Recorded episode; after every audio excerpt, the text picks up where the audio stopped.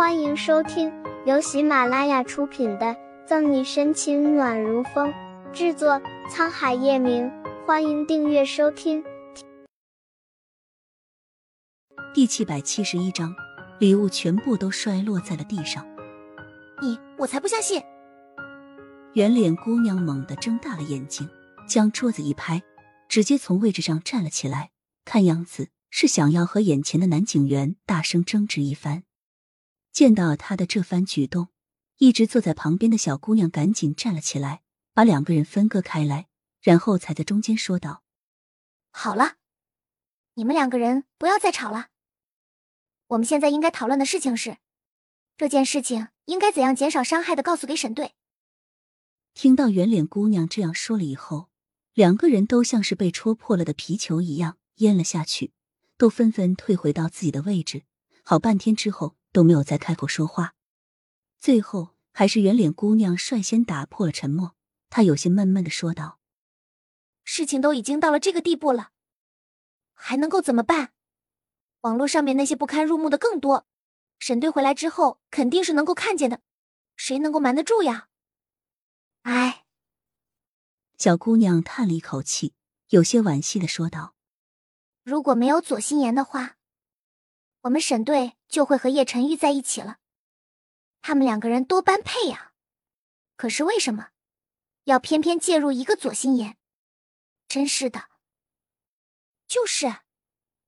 圆脸姑娘点点头，然后愤愤不平的说道：“你们都不知道，我在网上看见左心言和叶晨玉出双入对的那些照片，我的心里都忍不住生气。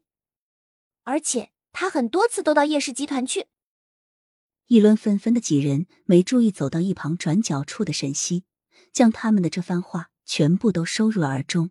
他有些难以置信的睁大了双眼，就连原本手中提着带给同事们的礼物，也全部都摔落在了地上。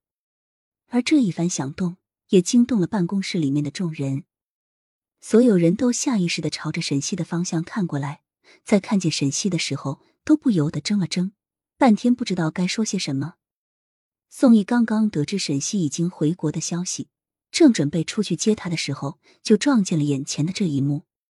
他看着摔落在一地的礼盒，然后目光凌厉的扫向一旁围在一起的人，语气有些冰冷的说道：“现在可是上班时间，你们不好好上班，反而围在一起，在背后讨论别人的是非，像什么样子？还不赶紧回去工作！”被宋毅这样劈头盖脸的一顿训骂之后，几个人都迅速的反应过来，然后赶紧散开，都纷纷回到自己的位置上面，开始处理起公务来。看着所有人都已经回到自己的岗位上，宋毅这才回过头去，有些担忧的看向沈西：“小西，他们说的那些话，你都不要往心里去。也是你这段时间走得太久了，下面的这些人没有上司管。”个个都全部松懈下来了，甚至连自己的本职工作都做不好，真是越来越不像话了。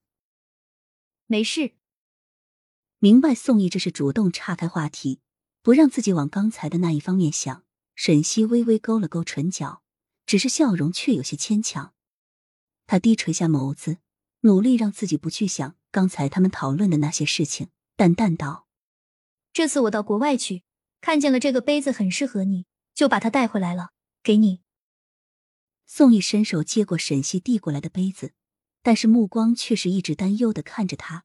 毕竟那样牵强的笑容，又怎么能够逃得过他的眼睛呢？好了，你的礼物给你了，我再把礼物给他们分一下。沈西微微勾了勾唇角，就向着警局的内部走去。小李，这条丝巾给你的。小王，这个皮夹是。看着沈西一副故作轻松的样子，好像完全不在意刚才听到的那些话一样，用从前的态度对待自己周边的所有人，完美的让人挑不出任何一丝一毫的错处，像是戴上了一张面具，所有人都只能够看见外面的笑容和鲜艳，却不能够看见那深藏在下方的伤心与脆弱。本集结束了，不要走开。精彩马上回来。